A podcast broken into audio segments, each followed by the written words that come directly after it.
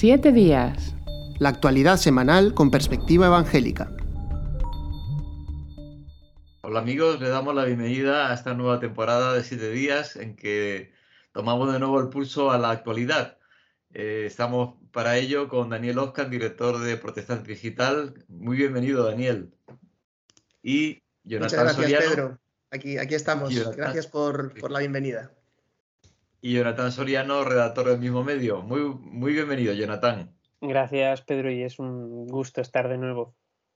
Bueno, estamos también reiniciando toda la temporada, así que estamos como los equipos de fútbol, cogiendo un poquito el, el tono ¿no? de, de, lo que, de, lo, de la temporada esta que se viene por delante. Y de todas formas no puede ser más intenso todo lo que está ocurriendo.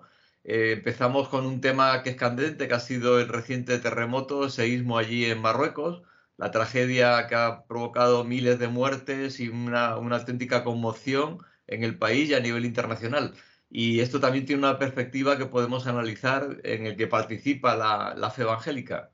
Eh, ¿Cuál es la información que tenemos? Pues eh, sí, Pedro, como decías, eh, esta, esta, última semana se ha registrado un, terremoto devastador en Marruecos. Eh, las cifras de, fallecidos ya se sitúan cerca de las 3.000 de las 3.000 personas. Según el gobierno, las últimas estimaciones estaban en 2.950 personas. Hemos visto cómo día tras día iba subiendo esa cifra a medida que los equipos de rescate trabajaban en las, en las ruinas, en los edificios derrumbados y encontraban a, personas sin vida, ¿no? Eh, también, como decías, el enfoque del reportaje que hemos sacado en, Protestante Digital ha sido la respuesta, bueno, ver, valorar la afectación de la iglesia allí y también ver la respuesta, ¿no? Eh, como es sabido, la situación de la iglesia en, Marruecos no es eh, una situación normal, Marruecos figura en los países de la lista mundial de persecución. Eh, es el 28, si no me equivoco, en la lista que, elabora Puertas Abiertas. Entonces, el contacto con cualquier eh, miembro de iglesia o con cualquier misionero allí es realmente difícil. De hecho, no podemos hablar de misioneros, sino que ellos mismos piden que lo, correcto sería hablar de cooperantes, de simplemente cristianos que están residiendo allí, cristianos extranjeros que están residiendo en el país con el permiso regularizado. ¿no? Así que ha sido realmente difícil, pero conseguimos eh, contactar con dos personas que conocen bien el territorio en Marruecos. Una de ellas ahora mismo no está allí, pero ha trabajado durante mucho tiempo allí. Y ella lo que nos decía eh, era que, pensando sobre todo en la postura de la Iglesia en España y esa relación histórica entre España y Marruecos, países vecinos, Em, con todo lo que implica. Nos, decía que como iglesia en España teníamos que desarrollar esa actitud de abrazo y estar pendientes de la situación y de las necesidades de los vecinos y no solamente pendientes, sino también dispuestos a brindar esa ayuda en lo que fuera necesario. Eh, cabe recordar que ha habido una pequeña polémica con el tema de la ayuda, ¿no? Y es que eh, al principio Marruecos eh, aceptó solamente la ayuda de cuatro países que eran España, Reino Unido, Emiratos Árabes Unidos y, Qatar, ¿no? Y había polémica sobre si se aceptaba o no la ayuda de Francia. Hay que recordar que Marruecos era colonia de Francia, también Argelia, eh, enemigo desde hace décadas del gobierno de Marruecos, eh, anunció que abría su espacio aéreo y que ofrecía ayuda si el gobierno marroquí la pedía, pero parecía que al principio no, estaba dispuesto ¿no? La, la, corona marroquí a pedir esa ayuda. Entonces, Cabe recordar que eh, también se están dando estas polémicas en el ámbito diplomático y que por lo tanto a nivel de organizaciones, entidades evangélicas desde aquí de España, pues también eh, se está yendo eh, con mucho cuidado y lo primero que se está haciendo es conocer la situación en el terreno, ofrecer esa ayuda a las organizaciones y entidades evangélicas que operan en el territorio pero eh, más allá de ofrecer la ayuda, el asesoramiento, el apoyo moral, en oración también, pues está la espera, ¿no? El otro, el otro cristiano con el que contactamos, él sí que vive en Marrakech, de hecho, que es la principal ciudad del territorio marroquí que se ha visto afectada por el terremoto. Eh, y él nos explicaba algo muy interesante, que es que se ha organizado una especie de, grupo de, cristianos eh, coordinados allí en, el, en, Marrakech, ¿no? en el territorio, para intentar gestionar de alguna forma la ayuda. ¿no? las necesidades que hay y, lo que se puede pedir al, extranjero. Eh, según nos explicaba Andrés, Andrés Prince se llama, es todo muy em, inicial, ¿no? Eh, es todo muy... Eh, se encuentra, digamos, en una primera fase y se está desarrollando poco a poco, pero sí que habían comenzado a organizarse para ver qué es lo que cada uno puede pedir a, su organización misionera o a otras iglesias, ¿no? compartir motivos de oración y sobre todo darse apoyo a las personas que a las personas y a las familias que han perdido seres queridos, eh, hogares, casas y, que lo han perdido todo en este terremoto. ¿no? Así que desde Protestante Digital también seguimos eh, a la espera de ver cómo avanzan los, acontecimientos para seguir actualizando la, la, información. La verdad es que es muy positivo ver siempre en estas catástrofes cuando ocurren que hay mm, de forma invariable una enorme participación de los evangélicos, ¿no? sean muchos o pocos, que siempre hay ese compromiso solidario ¿no? con, con aquellos que están alrededor, incluso en países como es, en, estamos hablando en Marruecos, en el que son más o menos perseguidos ¿no? por, por, el gobierno. Sí, de hecho hay ya algunas, eh, algunas entidades evangélicas que se han puesto en marcha para justamente poder eh, empezar a, coordinar algún tipo de ayuda, a pesar de las dificultades. Hay que remarcar mucho esto. Por ejemplo, estábamos hablando esta semana con, algunas de estas organizaciones que tienen eh, respuestas de emergencia para situaciones así nos, y nos comentaban, como decía Jonathan antes, la dificultad que hay de operar en países como Marruecos, donde te encuentras con muchas limitaciones por la escasa presencia de, de, cooperantes en el terreno y luego las dificultades que implica el poder entrar al país y poder operar de manera eh, normal. Eh, es verdad que los países suelen abrirse más ante las catástrofes, pero también, pues si no hay unas bases, es difícil el poder, el poder actuar. Eh, me gustaría recordar también en este sentido que Marruecos, si es un país tan cerrado, es porque también es una decisión que, han tomado, una decisión religiosa y política que les ha aislado y que les, y que les impide a veces el poder establecer relaciones de normalidad con sus vecinos y que realmente es algo que, hemos visto en los últimos años que ha operado muy en contra de, lo que pudiera ser el beneficio de la población marroquí. Por ejemplo, en el año 2010 hubo una expulsión de cooperantes y de, gente que estaba allí también intentando pues, eh, eh, identificándose como cristianos, intentando compartir también sobre su fe y muchos de los que eran extranjeros fueron expulsados y no se les volvió a dejar entrar. Eh, evidentemente no, no, no, no, tenemos por qué hacer una relación entre una cosa y otra de, causalidad, sino que lo que me refiero es eh, la incapacidad de, poder responder a este terremoto, a una circunstancia así, eh, con ayuda exterior, es, es, mayor cuando a lo largo del tiempo el país no ha ofrecido alternativas para que estas entidades que van con la intención de hacer un bien puedan establecerse. Y ahí sí que hay algunas entidades que ya están haciendo em, algunas acciones eh, para poder ayudar en las zonas más, donde hay más damnificados y donde hay más necesidad. Eh, hemos sabido de Gain, por ejemplo, que ya tiene una campaña en marcha. También eh, sabemos que la web ha puesto en marcha una recogida de fondos y algunas otras entidades de las que estaremos informando también en los próximos días en Protestante Digital. Estamos trabajando para recopilar la información y poder darla en los próximos días. También por si hay más iglesias o personas evangélicas en que, de, aquellos que nos escuchan también que puedan sentir eh, la, necesidad y quieran participar en alguna acción de ayuda ante esta situación tan difícil que ha ocurrido en Marruecos. Sí, la verdad es que es tremendo. Ha pasado en Libia también con la Dana, ¿no? Y ahí, como decís, se ve la dificultad que hay para, aunque hay ayuda, para canalizarla y para llevarla adelante. Estamos hablando de persecución a cristianos y aparte de Marruecos hay un país entre los, desgraciadamente, muchos donde hay esa persecución. Corea del Norte, Nigeria, me viene a la cabeza. Y es Pakistán, que está habiendo ahora un rebrote ¿no? de, esa persecución. ¿Qué, ¿Qué, es lo que está ocurriendo allí en, en Pakistán? Eh, sí, Pedro, como, como dices, en, agosto, el 16 de agosto, eh, se registró el ataque de, una turba, una turba de, musulmanes, eh, contra una colonia cristiana en, la ciudad de Faisalabad. Em, y desde entonces, la verdad es que se ha vivido un clima de mucha tensión en el país. ¿no? Em, en Protestante Digital hemos publicado esta semana una entrevista con un cristiano en Pakistán eh, se llama Imran, evidentemente no podemos ofrecer más datos de su identidad por, la situación, ¿no? al igual que comentábamos antes con la, con la, situación en Marruecos. Y él nos explicaba ¿no? que las iglesias temen, temen que se repitan estos episodios y que no tienen prácticamente garantías de seguridad para, para estar protegidas, para, para evitarlos. ¿no? Em, hay que recordar que a esta turba le, han seguido también eh, detenciones y arrestos aleatorios, eh, algunos de ellos sin celebrarse un juicio eh, y otras hostilidades contra, contra familiares de, cristianos. se acusó también, algunas fuentes han dicho, entre ellos este contacto al que hemos entrevistado, se acusó falsamente de quemar un ejemplar del Corán a dos jóvenes cristianos y ello también motivó una oleada prácticamente de, violencia contra ellos, contra sus familias, su detención y lo que podríamos eh, hablar prácticamente de un escrache, ¿no? mucha presión concentrada en sus domicilios y en elementos de su, vida rutinaria.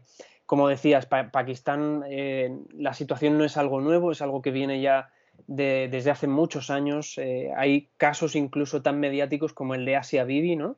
en Estados Unidos, con todo lo que dio de sí hace años. Em, simplemente decir, em, ¿por qué la situación de Pakistán eh, sigue sorprendiéndonos? Pues porque eh, básicamente por la situación también en los países fronterizos, ¿no? Y esta era una pregunta que comentábamos con, Imran. Em, como sabemos también eh, en Afganistán, desde que los talibanes tomaron el poder hace cuestión de poco más de un año, eh, la situación ha empeorado muchísimo en el país. De hecho, más de un millón de afganos eh, cruzaron la frontera con Pakistán para refugiarse en Pakistán. Eh, cabe recordar que Afganistán es el primer país de la lista mundial de persecución de puertas abiertas y Pakistán, si no me equivoco, es el tercero o el cuarto, está entre los cinco primeros. Em, y aún así, más de un millón de personas cruzaron la frontera para refugiarse en Pakistán y eh, después hace frontera con India, que en los últimos años ha sido uno de los países que ha registrado un ascenso eh, más destacado también precisamente en la lista mundial de persecución y en casos de, hostilidad contra los cristianos. ¿Qué pasa en Pakistán? Pakistán hace cuestión de poco más de un año también creó la Comisión eh, para la Regulación de las Minorías Religiosas. Muchas personas tenían depositadas en este organismo eh, alguna expectativa de, que la situación iba a mejorar. Hace también unos meses publicamos en Protestante Digital un reportaje analizando cómo había sido el primer año de esta comisión y hablando también con fuentes eh, en Pakistán, entre ellas Imran, al que hemos entrevistado ahora, y sus comentarios se repetían. Eh, el trabajo de la comisión había sido básicamente sobre papel. Era un organismo que la justicia pakistaní obligaba a crear, se había creado, pero hasta la fecha sin más efectividad. ¿no? Entonces, cristianos como, como Imran en Pakistán, cada vez que se habla con ellos, cada vez que les entrevistamos, lo que nos trasladan es esto. ¿no? Hay expectativas de que la situación mejore porque a nivel legal se han dado algunos pasos al respecto, pero no se están viendo esos avances a nivel práctico. A nivel práctico la convivencia sigue dando espacio para esta clase de ataques tan brutales como los que hemos visto en este mes de agosto. La verdad es que es, terrible, ¿no? Y por mucho que se repita y de alguna forma sea noticia una vez y otra, eh, por un lado decir que no tiene tanto eco en los medios, vamos a decir, generalistas, ¿no? En los medios especializados en información religiosa, sí que, claro, llama la atención y se publican, no solo los nuestros, sino otros medios, incluso también, aparte de los evangélicos, los católicos, pero en los medios generales no, no, hay, no hay repercusión ¿no? de esta situación que, que, si se da en otro colectivo, sin duda, pues ocuparían bastante espacio. Y a veces hace falta que haya una gran movilización mediática. Ocurrió, por ejemplo, con el caso de Asia Bibi, que fue muy notorio. O estoy pensando cuando ocurre también en Nigeria, eh, cuando fue el secuestro de aquellas chicas, mm. aquellas adolescentes, pues eh, fue algo que también llamó mucho la atención. Eh, Lamentablemente en Nigeria, por ejemplo, no estamos tampoco sacando noticias constantemente porque prácticamente cada semana nos llega una noticia de algún asalto, de algún asesinato, de algún secuestro a cristianos y es una situación que se viene dando desde hace ya bastante tiempo y, parece que nos hemos anestesiado en un sentido en nuestra sociedad ante este tipo de injusticias. En el caso de Pakistán, eh, lamentablemente, eh, volvemos a hablar del tema del, Islam, eh, como, como, el Islam que sin generar un espacio de convivencia adecuado. ¿no? Eh, en este caso, una república islámica que, en su constitución eh, de alguna manera blinda eh, el hecho del país con la religión y que excluye la posibilidad de que otras religiones se puedan desarrollar o al menos estén en el mismo plano de igualdad. Y en la entrevista que ha publicado Jonathan esta semana justamente se, se mostraba esto, ¿no? esta persona habla de la discriminación que durante toda su vida ha experimentado por ser cristiano y cómo eh, se dice que no, no, están discriminados, pero realmente en la realidad lo, encuentran constantemente en un país como, como, es Pakistán, donde viven millones de personas y hay también millones de cristianos, aunque sean una minoría, es una minoría siendo un país tan, tan poblado. Y, bueno, pues eh, realmente eh, ojalá pudiera cambiar la situación, mientras no cambia, como decía al final de la entrevista nuestro entrevistado, eh, tenemos que orar por ellos para que sean valientes y para que ellos puedan seguir adelante compartiendo el Evangelio a pesar de las dificultades que se encuentran. Sí. ayer unas estadísticas que dice que en Nigeria el año pasado murieron 5.500 cristianos por, a causa de su fe y que supone el 90% de los cristianos asesinados en 2022. O sea, son cifras eh, salvajes realmente, ¿no? Bueno, después de esto pasamos a una situación, de alguna forma tiene que ver con una cierta eh, opresión cultural, pero bueno, comparado con esto que hemos hablado, pues parece ya pecata minuta, pero al fin y al cabo sí que nos afecta. Y tiene que ver con la tenista Coco Gauff. Ella es norteamericana, tiene 19 años, eh, dicen que es la sucesora de Serena Williams. Acaba de ganar su primer Grand Slam, aunque lleva ya varios títulos importantes conseguidos y es una cristiana que da un, testimonio de su fe muy claro, ¿no? Y eh, en, torno a esto también habéis sacado bastante información. Sí, bueno, en este caso pues hemos publicado la noticia de, su victoria, su gran victoria en el US Open. Viene de un verano muy bueno porque eh, perdió en la final de, Roland Garros y parecía que, ella misma lo contaba cuando estaba levantando el trofeo, que el mundo se le venía abajo y sin embargo a partir de ahí pues ha encadenado eh, victoria tras victoria y ha ganado un torneo eh, un poco más pequeñito, luego uno un poco más grande y finalmente este que es de los más grandes que, tienen en la carrera los tenistas. Y solo con 19 años, pues conseguir todos estos triunfos, hablan de, una, de una, estrella del tenis y, a la que le queda, por supuesto, muchísima carrera por delante. Eh, además, bueno, eh, detrás está todo el, hecho de que al ser norteamericana, pues ya sabemos que allí tienen una, una gran capacidad para generar eh, estrellas y, eso eh, también se nota en este caso, ¿no? porque realmente es una, es una chica que ya la empezamos a encontrar en muchos comerciales y en muchas, como imagen de marca de, muchos, de mucho nivel. ¿no? pero bueno, si algo ha llamado la atención también tiene que ver con su educación, sus valores, em, sus discursos que han sido señalados por todos como, como muy positivos. Eh, lo que pasa es que también está el tema de la fe, ¿no? que es algo muy importante y ha sido bonito ver cómo, por ejemplo, ella, nada más ganar el título, pues una de las cosas que hacía era arrodillarse a orar.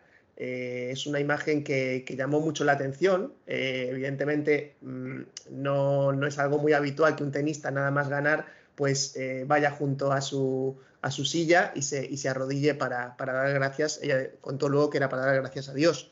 Y cuando le preguntaron también sobre su victoria y lo que sentía, ella también mencionó que, Dios le había permitido pasar por dificultades y pruebas y que eso le hacía que, esta victoria fuera, le dejara mejor sabor de boca.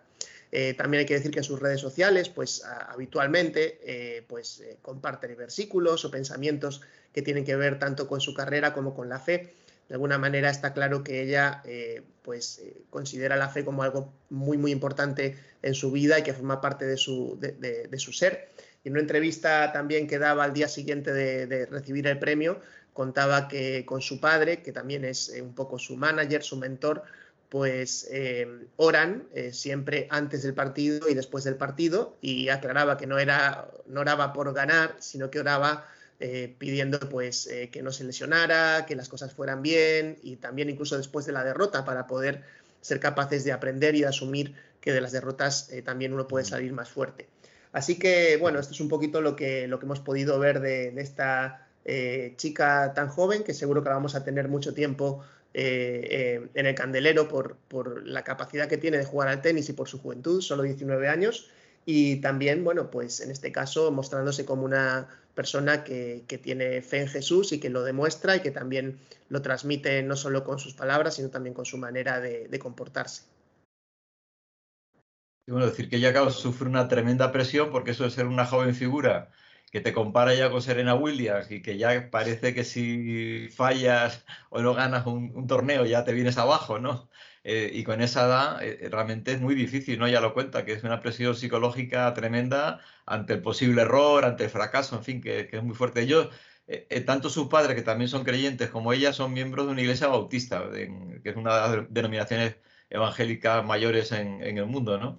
Mm. ahora, es curioso, estás mencionando todo este testimonio, todo esto que ella dice, que está claro que, que lo enfatiza y que además lo, lo encaja muy bien, ¿no? No es algo que fuerce, sino que sale de su corazón y sin embargo en los medios, eh, sobre todo España, ¿no? ¿no? he leído tanto en otros sitios, pero prácticamente, bueno, prácticamente no, es que no se menciona directamente, ¿no? Es, es una, una, especie de, de, agujero negro, de ángulo ciego, de vacío informativo, como queramos llamarlo, que llama mucho la atención y que ha salido en un editorial en Protestante Digital. Yo diría, más que ángulo ciego, yo hablaría incluso de irresponsabilidad periodística, ¿no? O sea, es una falta incluso al código deontológico, porque eh, si la labor del periodismo es eh, la investigación ¿no? y sacar a la luz eh, las cuestiones más importantes acerca de un tema y Coco Gauff, siempre que habla de su fe, se refiere a, uno de los aspectos más relevantes de su vida, omitirlo en una entrevista me parece irresponsable, ¿no? me parece dejar de lado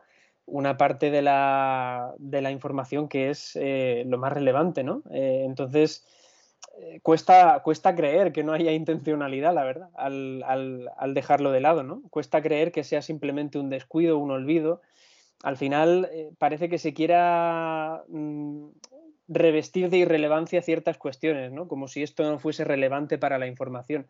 Cuando con otros temas o con otras cuestiones o con otros aspectos relacionados con otros colectivos que no tienen que ver quizás con la fe, se aplica una importancia completamente protagonista ¿no? y, se invierten los papeles. Entonces, yo hablaría más bien de una irresponsabilidad y eh, me, gustaría, me gustaría, hecho en falta ver una información deportiva eh, completa, completa en todos los aspectos que, involucra el deporte. ¿no? Y la fe, eh, para muchos deportistas, no solo Coco Gauff, sino como estamos viendo en otras noticias que aparecen en Protestante Digital, eh, atletas en los mundiales de atletismo, en las Olimpiadas, futbolistas, jugadores de baloncesto. Para ellos la fe es algo básico en su práctica deportiva, ¿no? Así que se echa en falta un poco eh, ese, valor en la información deportiva.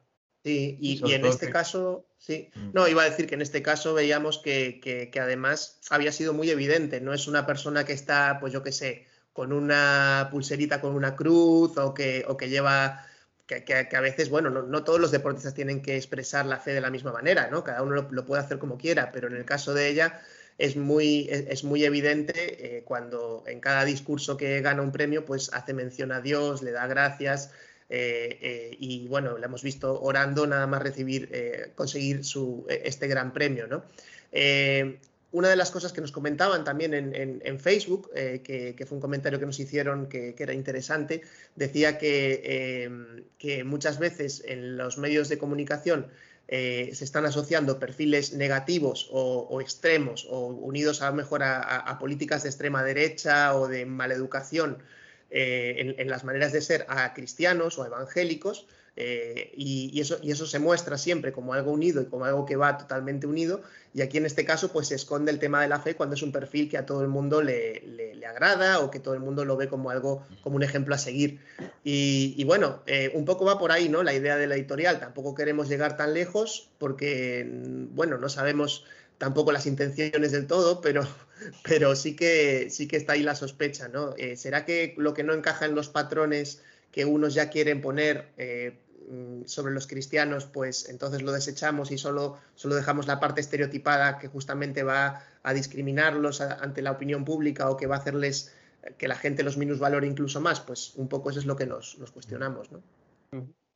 Sí, sí, no, yo creo que en parte falta de, comprender realmente lo que es la importancia de la vivencia de la fe, ya lo dice que ha superado todas estas dificultades, esta presión mediática y social, en cuanto a lo que se espera de ella gracias a la fe, ¿no? Que ha sido y, forma parte, vamos, totalmente integral de su, persona, como ocurre con Martin Luther King, ¿no? Que muchas veces el líder negro, el, líder que consiguió la igualdad de, los afroamericanos y tal, y bueno, él lo hizo como creyente evangélico, ¿no? Era un pastor protestante y eso fue lo que le impulsó a, luchar por la igualdad de todos porque lo veía desde la Biblia, ¿no? Que todos los seres humanos somos iguales delante de Dios.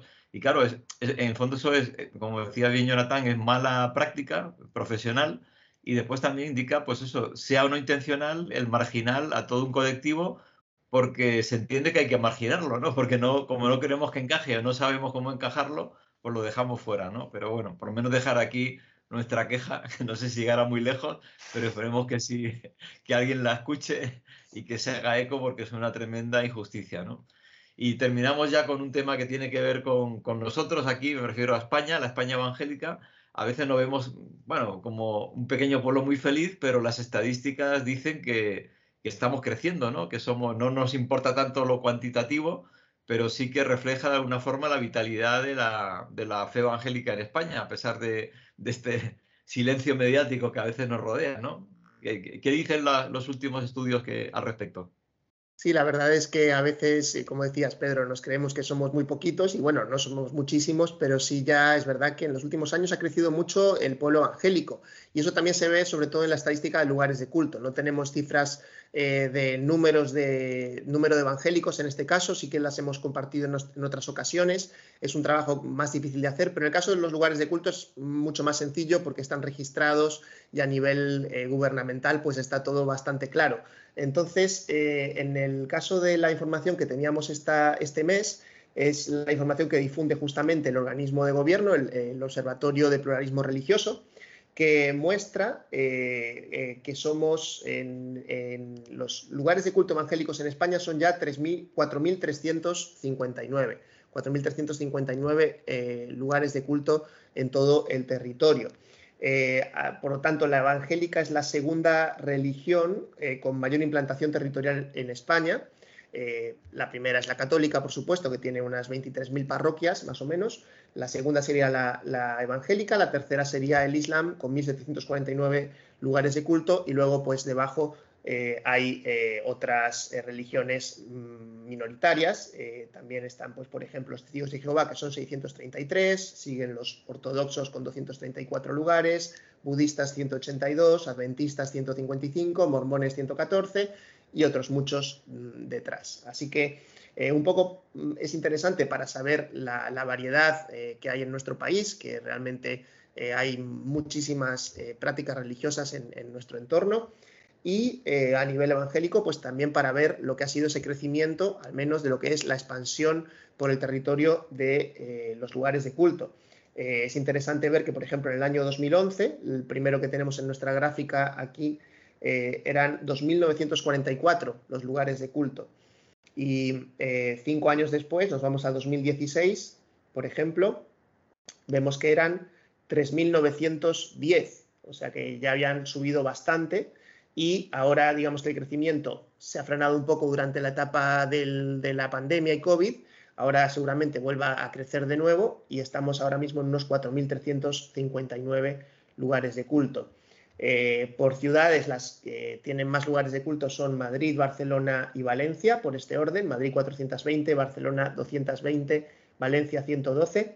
Aunque por comunidades autónomas, la, que más eh, evangélicos, lugares evangélicos tiene es Cataluña, 928 lugares de culto, seguida de la Comunidad de Madrid con 767, luego la Comunidad de Andalucía con 687 pues eh, la verdad es que es una estadística creo que interesante también, mm, digamos que por, contrastar también con lo que sería la creencia que más está creciendo en España, que no es una creencia, sino que sería la increencia, por así decirlo, ¿no? Los ateos y agnósticos, porque em, en la estadística esta sí del CIS, eh, el CIS lamentablemente no pregunta todavía por religiones minoritarias y debería hacerlo, yo creo, porque así saldrían seguramente unos datos mucho más interesantes y podríamos tener una aproximación mejor sobre el número de evangélicos que podemos tener en nuestro país, pero eh, sí que pregunta pues eh, quiénes son ateos, agnósticos, católicos o de otras religiones. En este sentido, en el CIS eh, las otras religiones somos más o menos un 3%,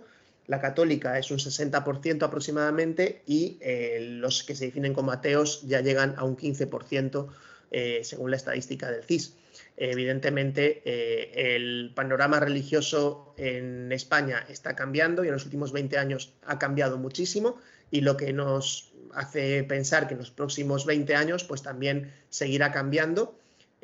ojalá que podamos seguir viendo crecimiento también en medio de los evangélicos eh, que es lo que nos gustaría a, nosotros al menos. Yo del después de las encuestas de intención de voto que ha tenido en las últimas elecciones, la verdad es que me fío poco del resultado, pero bueno, este, este, como bien decías, del observatorio religioso sí que es totalmente fiable porque es los lugares de culto que están legalizados, que son más seguramente, porque hay muchas iglesias que aún no se legalizan y son pequeños grupos que se añadirían a esa cifra, a esa cifra ya conocida. Pues muchísimas gracias. Eh, este ha sido nuestro primer programa después de las vacaciones, después de mucho tiempo también. Y agradecemos que nos hayan escuchado hasta aquí. También a Daniel Oscan, a Jonathan Soriano por participar. Y nos despedimos, esperando que el Señor nos permita volver a estar con muchísimos temas de actualidad que tenemos. Algunos los hemos dejado en cartera por no agobiarles con demasiados temas en el primer día. Eh, se despide de ustedes Pedro Taki, deseando que Dios les bendiga. Siete días la actualidad semanal con perspectiva evangélica.